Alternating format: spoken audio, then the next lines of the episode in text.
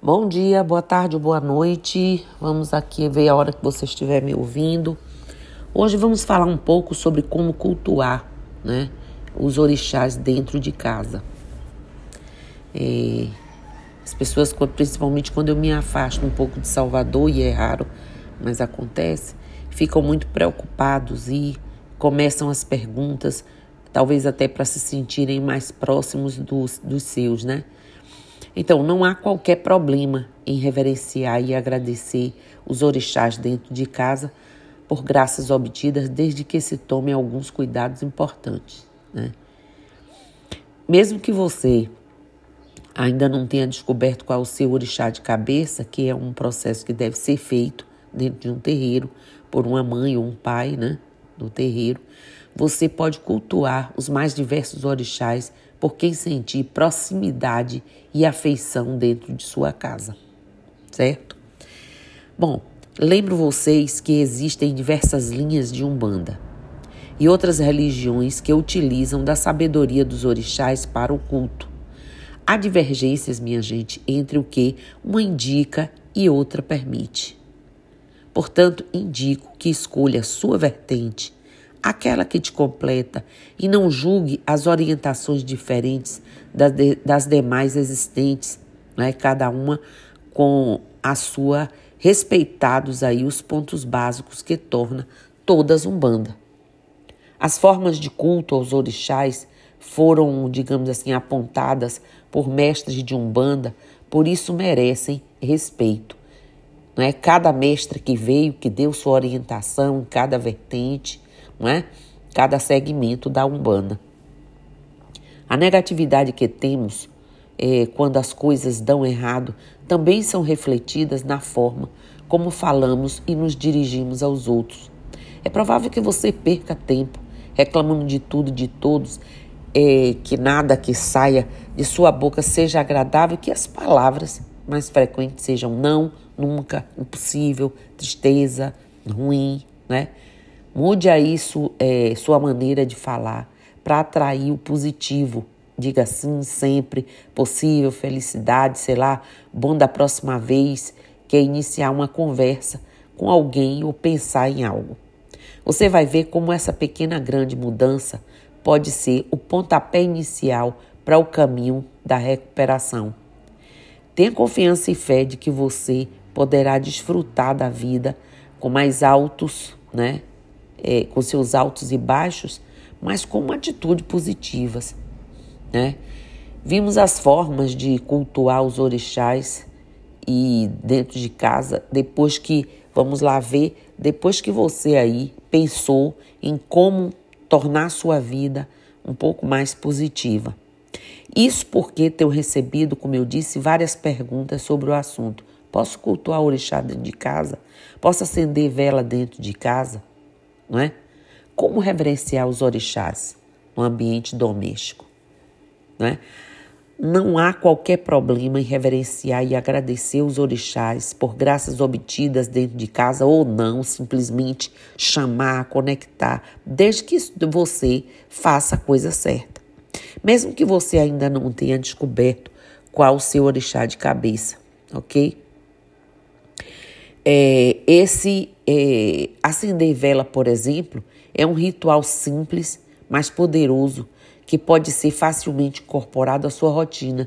Se você ainda não sabe qual o seu orixá, indicamos que você acenda a vela na cor branca, que atende a todos. Né?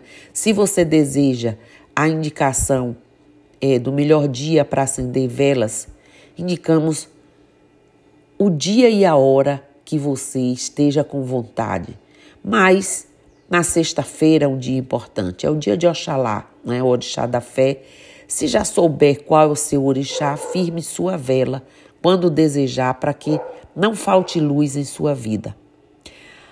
Há uma indicação que vem do sincretismo, já bastante conhecido, é, que poderá ser usada sem que se esqueçam de que estarão fazendo pelo orixá e não pelo santo católico.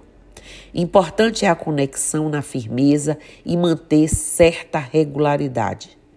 Além disso, já falei, Faça sempre que seu coração mandar ou sua necessidade requisitar. Você não pode ficar presa um dia.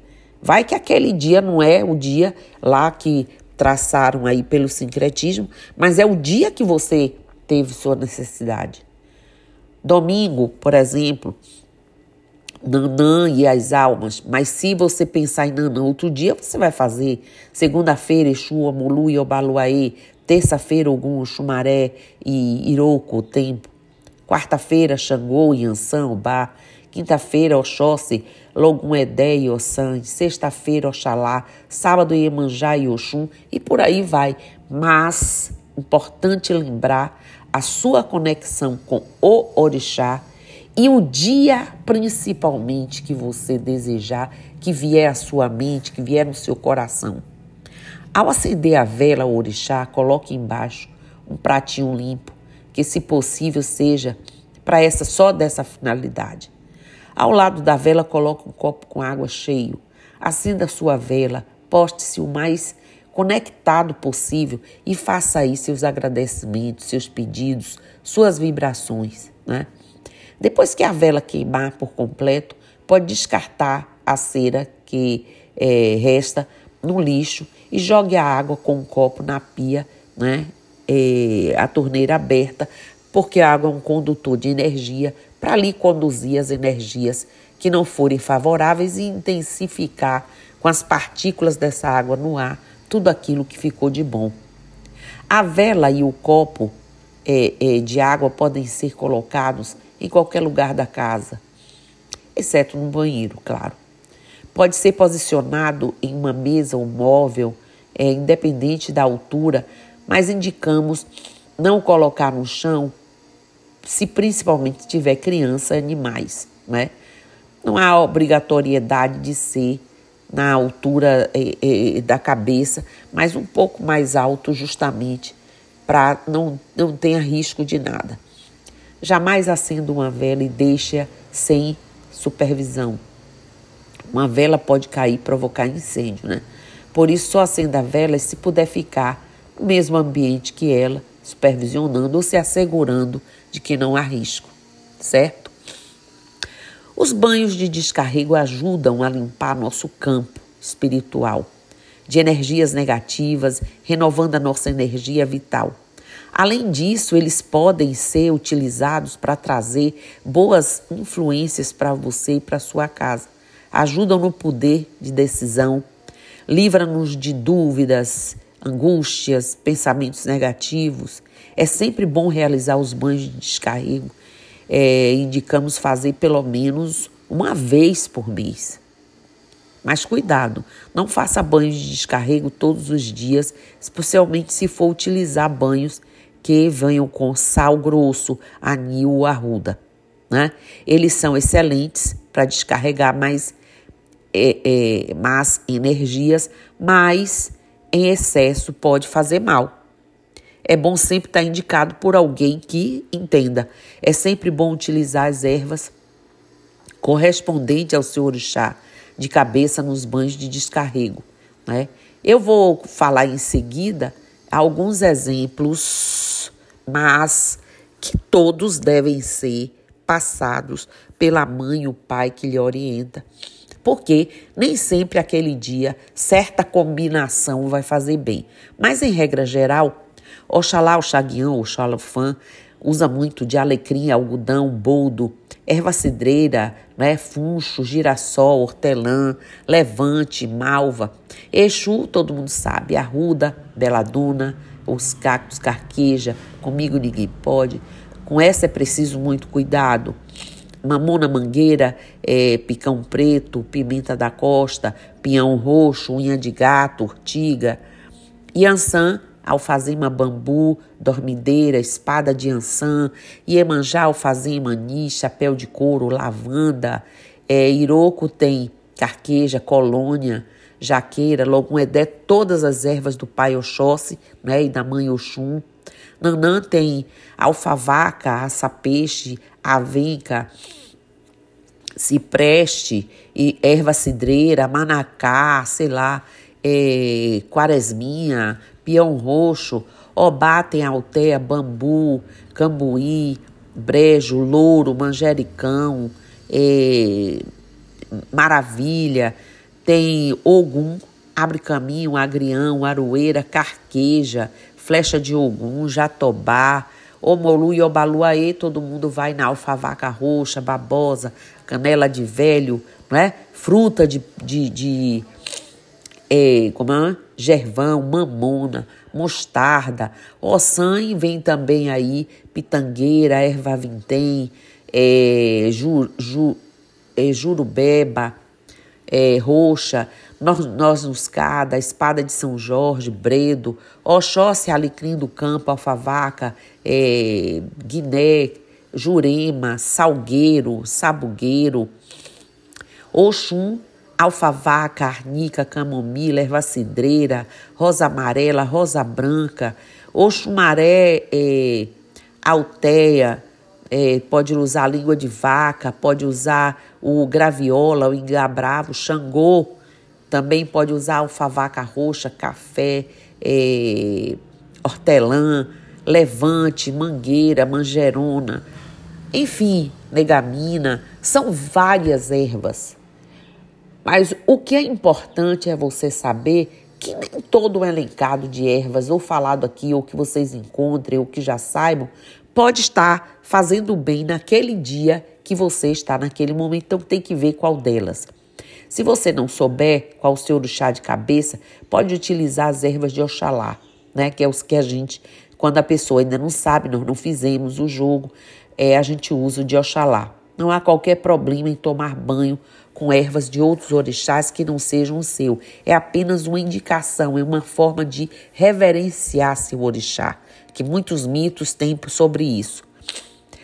Quanto à defumação, elas são indicadas para renovação e limpeza de energia da casa. Tudo isso, minha gente, que eu estou falando, é para você saber como você cultua seus orixás em casa e como você deve estar. Elas podem, é, as defumações, também ser utilizadas para atrair influências positivas para o seu ambiente, né? Quando você sentir que a casa está desenergizada. Eu recomendo que você energize a casa uma vez por mês no princípio do mês. A queima de açúcar em, em brasa é um tipo de defumação excelente para todos os casos. Muito poucas pessoas sabem. Ela atrai energias de propriedade de alto astral, dos lucros através de espíritos bons que ajudam nas dificuldades das batalhas aí, né? É, principalmente bastando ter uma defumação com açúcar cristal.